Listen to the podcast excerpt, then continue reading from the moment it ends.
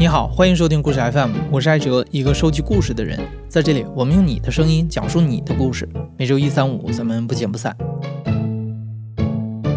我不知道你有没有过这种经历啊？小的时候，大人如果谈什么事儿，总是会刻意的避开我们。如果我们问起来呢，他们就会说：“啊，你是小孩，你不懂。”用这样的话来敷衍我们。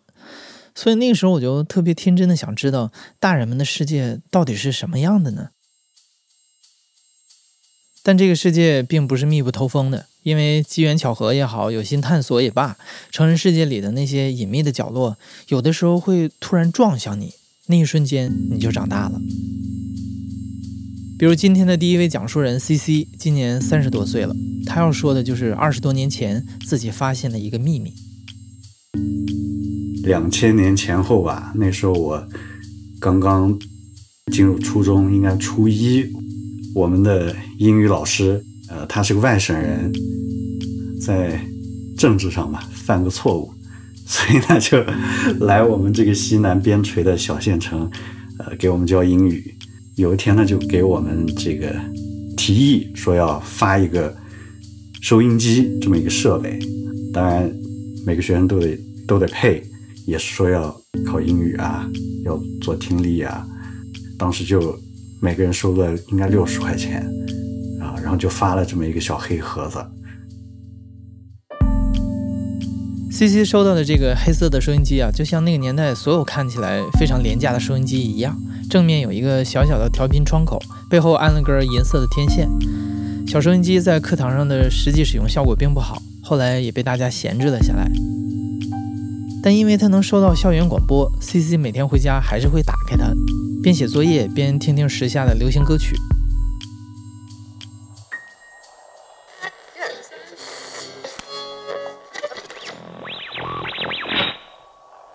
突然有一天，我就发现搜不到校园广播台了，然后我就拼命在那个上面扒拉扒拉扒拉，哎，但是一个台都没有。然后它不是有一个调频的一个屏幕嘛，里面有个红色小指针。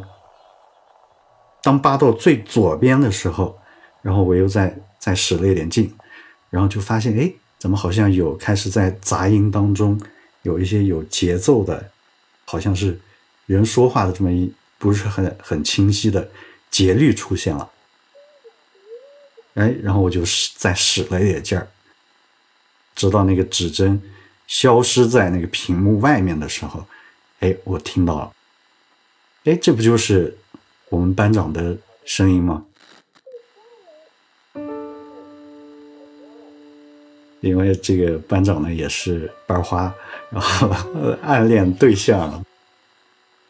然后我再继续接着听呢，我就听到了我们班学习委员啊小红的声音。C C 当时的第一个念头是：哎，他们俩不会被请到校园广播去当嘉宾了吧？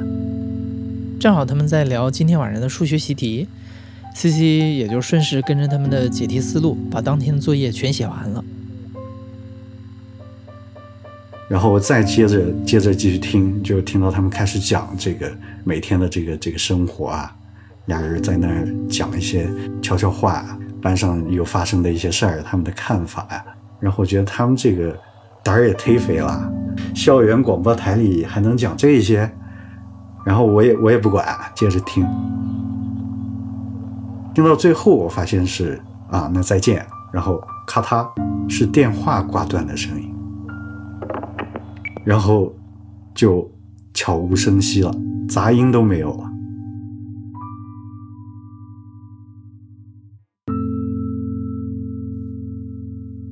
然后我就觉得很奇怪啊，这这事儿，难道他们以电打电话的形式去播的这个节目吗？所以我就稳定的锁住了这个这个频道。紧接着，当天我又听到了另外一通播出的节目。每当这个频率或者说在这个波段开始要有信号进来的时候，哈，它是一种类似电码一样的声音，嘟哒哒哒，嘟哒哒哒，啊，就有点像拨号或者什么这样的声音。然后紧接着。可能就咔嗒，然后就有人喂。所以呢，从此我判断我的这个收音机收到的应该是电话。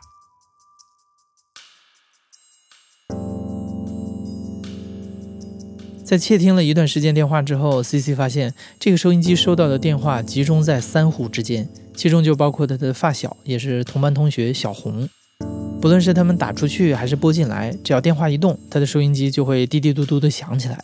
那个年代不像现在，信息那时候很匮乏，电视收不到几个台，大家玩的东西也都差不多。所以对于 C C 来说，有这么一个可以了解外界的窗口，或者说的难听点，可以满足少年那点偷窥欲的窗口，这是一种很大的满足。所以那段时间放学之后，爸妈可能看 C C 是乖乖的趴在桌子上写作业，其实他塞着耳机，一直在守着那个秘密的窗口，等着发现什么惊天的大秘密。终于有一天，他从小红家的对话里咂摸出一点味儿来了。这个小红她姐姐呢，比我们大好多岁，那么也是在已经读读了好像艺术高中吧，在在在省城里面，经常往家里面打电话。渐渐的，我也捋清了他他们这个最近的一些关心的一些事情。啊，他姐姐呢？呃，艺术高中好像学的是钢琴吧？啊，那么想买一台这个好一点的钢琴在家里面，包括他这个提出这样的想法，到后面他到这个省城的各大琴行里面去看琴，到最终这个拍板买单这个过程，基本上我这个都都监听到了，然后最终呢，选了一一款叫。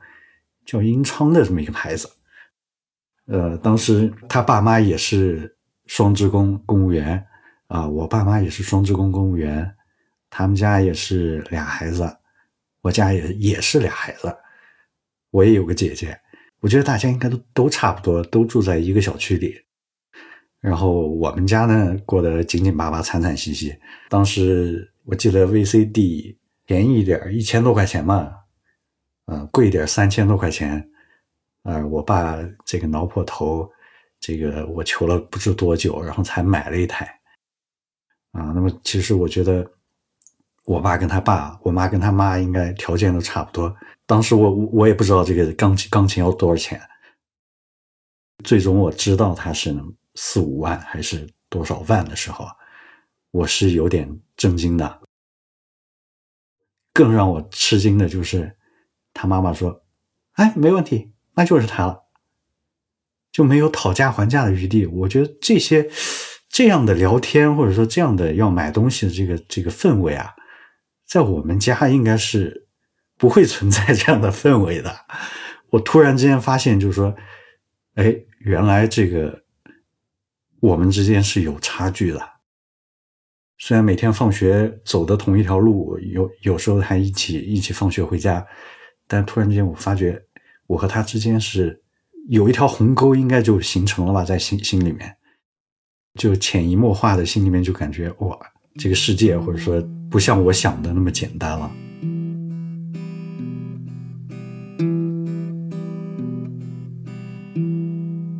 到后面有一次哈，我们几个同学然后约着到他们家去，怎么说玩吧？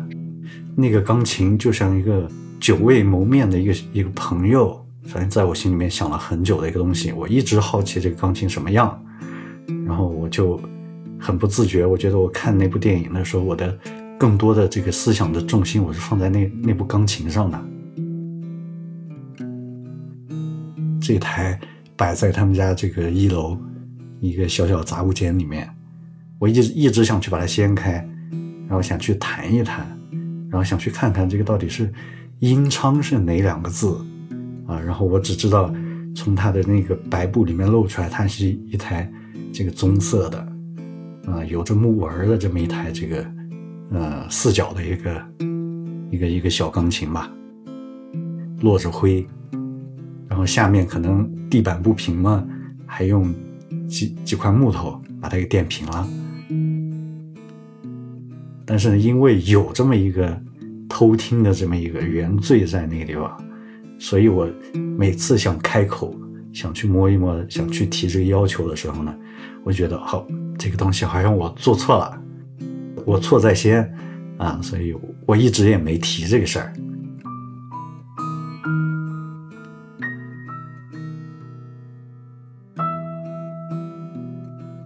就在那个之后，有一次放学回家，有可能是我说漏嘴，也有可能是我小小的这种叫什么恶作剧的这个心理吧。我记得反正就是提到了说，你们家钢琴是英昌牌的吧？好像买了多少钱吧？然后他就很愤怒，跟我想的这个他的反应不一样哈。我期待的是他能这个，比如说，哎，很吃惊。甚至有些崇崇拜的看着我，哎，这个事儿你怎么那么牛，对吧？但是我我得到的反应，他是很愤怒，他就问我说：“你你是怎么知道这个事情的？”然后我觉得，为了挽回这个颜面，为了挽回当时这个尴尬的这个氛围，所以呢，我就一五一十的把这个，还笑笑呵呵的，虽然笑得很尴尬，我把这个学校发的小收音机。调到什么地方能够听到你们家电话前前因后果，给他解释了一下，然后就反正大家就是闷不作作声就回家了。回家了以后，当天那天下午吃着晚饭，突然之间就有人敲门，一开门就他站在门口，啊，说要找我，把我约出去，然后我们我们俩。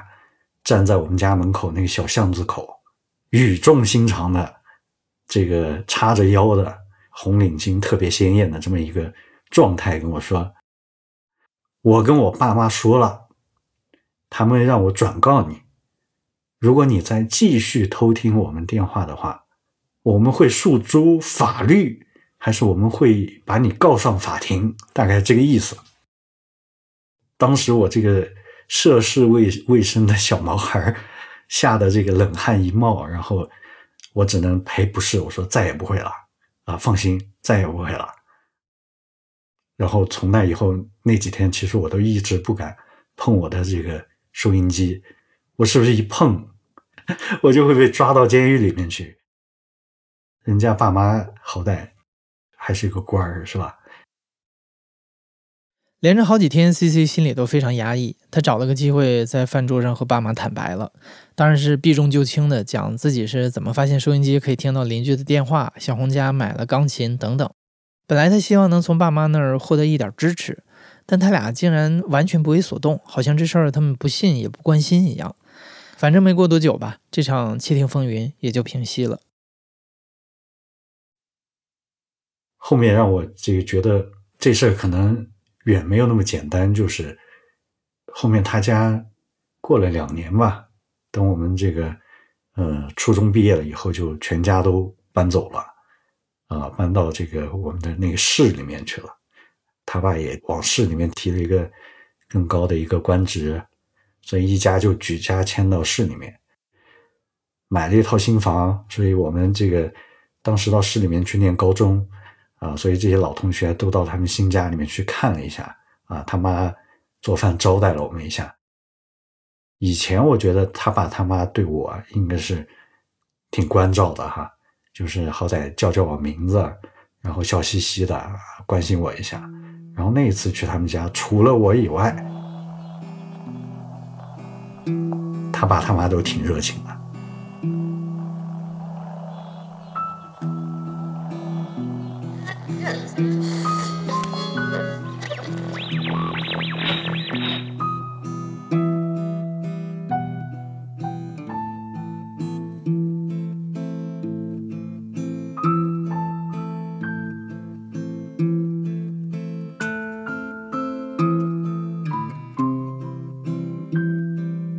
我是橙子，今年二十六岁，我在北京。嗯，我父母都是体制内的，工作都比较忙，就都属于那种可能事业还不错的。而且我妈妈呢，她又也是一个比较要强的人，所以他俩的状态就是属于那种三天两头都在出差。所以其实我大部分时间。尤其是上小学三年级之后，我都是住在我外公外婆家里。小学毕业了之后就一直住校，就周末才回家。但是每次回去，他们俩见面也会就争吵的那种状态，就不太和谐，就是导致我后面周末都不愿意回家，就就想在学校待着，就一直是这种状态。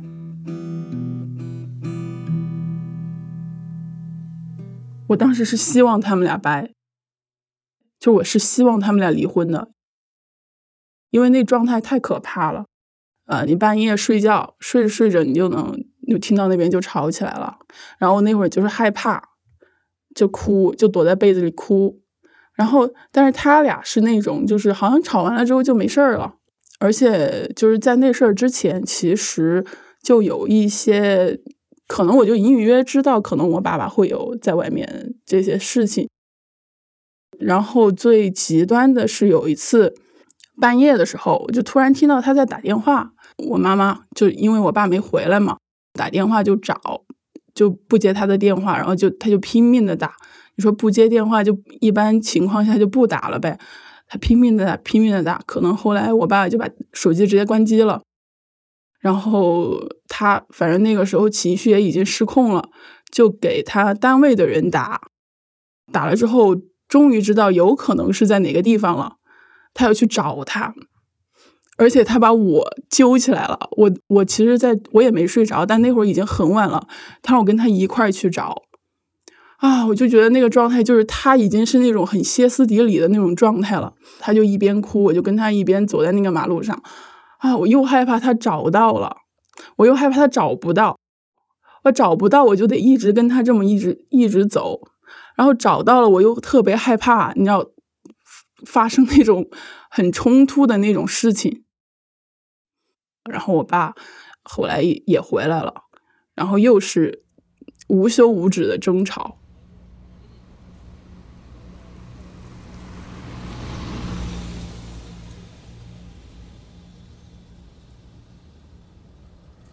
我十六岁那就上高一嘛，然后那段时间是我妈妈好像因为工作的原因就去了另外一个地方，就可能要长待，可能要待个。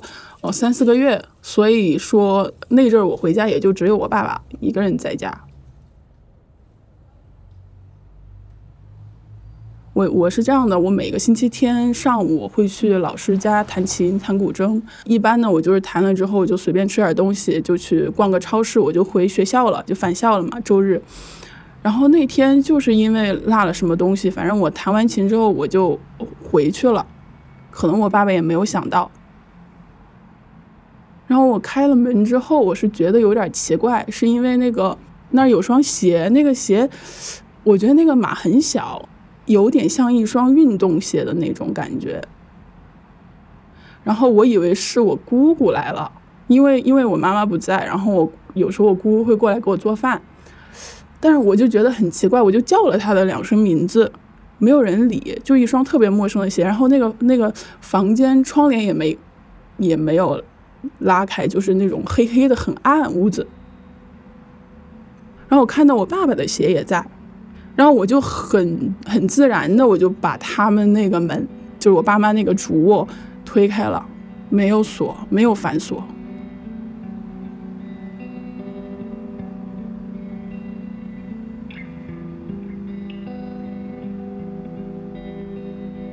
然后当时那个场景就是我们三个人。愣住了，就是进进行中，而且那个我看到那个女人就是裸着身体，然后是跪在那个床上的时候，可能就是正好转过来看我，就看到看门这边。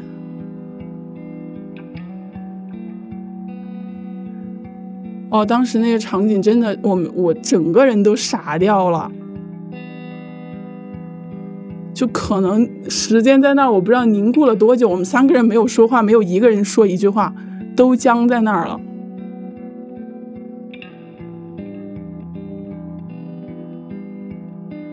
然后可能又过了一小会儿，我爸就说，我爸就就说让我把门关上。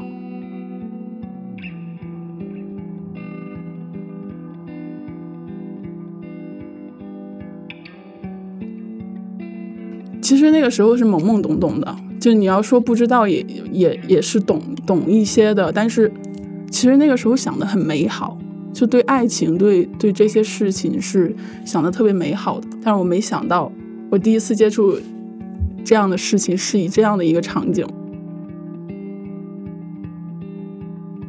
就是当你回顾当时那画面的时候，我最早的时候我是特别愤怒，我说我为什么要把门给他们关上？我有一种那种。觉得我当时为什么那么听话，我就把门给他关上了。但是关上门之后，我就一个人在房间，就是那个客厅的沙发坐着，我就开始哭，就越想越气愤。我不知道他们俩孩子，可能是我，我现在想的话，应该是就在里面就在穿衣服，准备那女女孩就准备走了。然后呢，我就很愤怒，我就去把他的鞋给他扔了，就在家门就是那个门口就把他鞋给他扔了。然后过了一会儿，他就出来了。出来之后，他也没看我，他就往那个门门口走嘛。然后他就发现没有找到他的鞋，他就问了我一句：“他说我的鞋呢？”然后我也没有理他，然后他就光着鞋出去了。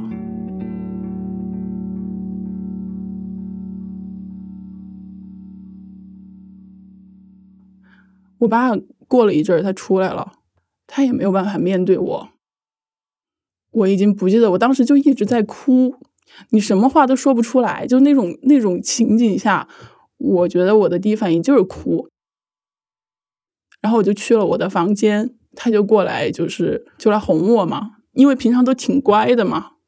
然后是第一次用那种特别激烈的那种词语去去说我爸爸，我说我觉得你很恶心。然后最那个的是。过了一会儿，家里的座机响了，是我妈妈打电话回来了，然后我就去接。我爸就特别害怕我跟我我跟我妈把这事儿说了，然后我就能感觉得到，他在我接电话的时候，他非常的紧张，他非常的紧张，他害怕我多说几句话。当他觉得我要说什么话的时候，他好像叫了一下我的名字，就意思就是说让我不要说。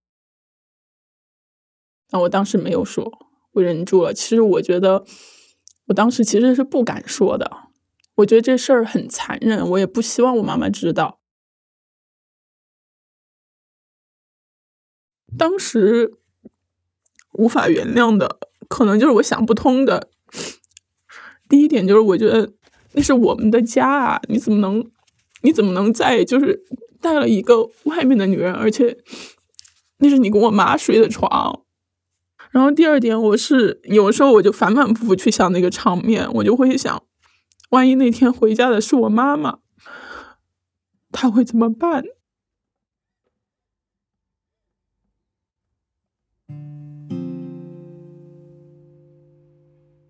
这件事儿在涉世未深的橙子心里，就像陨石撞击一般，在地面上砸出了一个大坑。他对家里的最后一丝温暖的想象消失了，连同爱的生态系统一并摧毁。在后来很长的人生岁月里，橙子都好像再也没有办法生出爱人的能力，彻底彻底打碎了，没有任何幻想了。本来就觉得他们俩这么吵吵闹闹的，我就对这婚姻就是不是说特别美好的那种。但是那个时候没有这个事事情之前，没有那么的对我的打击没有这么大。然后这事儿之后对我的影响就是。我没有办法进入一段很长期、很亲密的关系，我没有办法说去想象我跟一个人就是谈恋爱谈很久，然后我们俩正常的进入婚姻，因为我会去反思这个事情，为什么我爸爸妈妈会这个样子？我一方面觉得我我妈妈可能是她也有她性格上的一些问题，或者说她不够。呃，他不够温柔啊，或者怎么怎么怎么样啊之类的。我同时也会觉得，可能还是属于他自己不够强大，所以他才离不开这个男人，就是他才不会说是要去跟他离婚。然后我就在想，我是不是应该让自己更强大一点？我在考虑这些事情。步入成人世界以后，橙子也经历过几段失败的感情。从自己的失败里，他好像也能渐渐放下对父母婚姻的执念。感情不是一道客观题，它有太多的模糊地带，有关人性最幽暗的部分，这是他曾经没有预料到的。橙子也去看了很多和情爱相关的书，比如日本作家渡边淳一的代表作《失乐园》。在那个悲剧性的婚外情中，他跟着男女主人公体会欲望的复杂性、婚姻的复杂性，甚至人的复杂性。可能他还是不明白，但他想要理解。然后我看了那个《失乐园》之后，其实我是在试图去理解我爸爸，就是到最后那个男主人公和那个他的情人一起自杀了嘛。但是我看了那个之后，我我有一些释怀，我就会想，哎，我爸爸会不会也有一些这个他那个男主角的一些类似的心理啊？我就会这样去猜测。就他那个里面也有说，他那个女儿不是对他很冷漠嘛？然后我说，那那为什么身边的人不可以在他走走到这条走到最后这条路之前，对他宽容一些呢？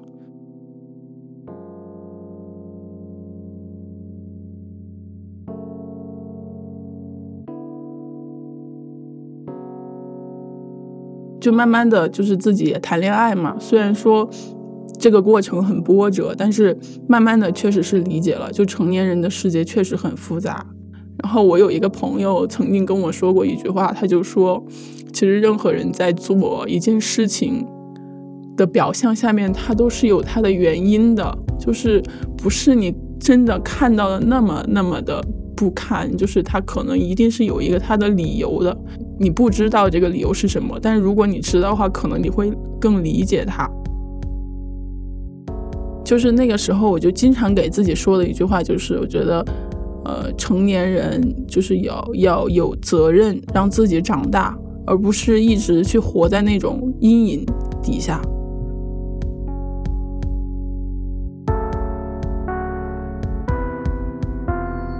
你现在正在收听的是亲历者自述的声音节目《故事 FM》，我是主播艾哲。本期节目由野捕制作，声音设计彭涵。感谢你的收听，咱们下期再见。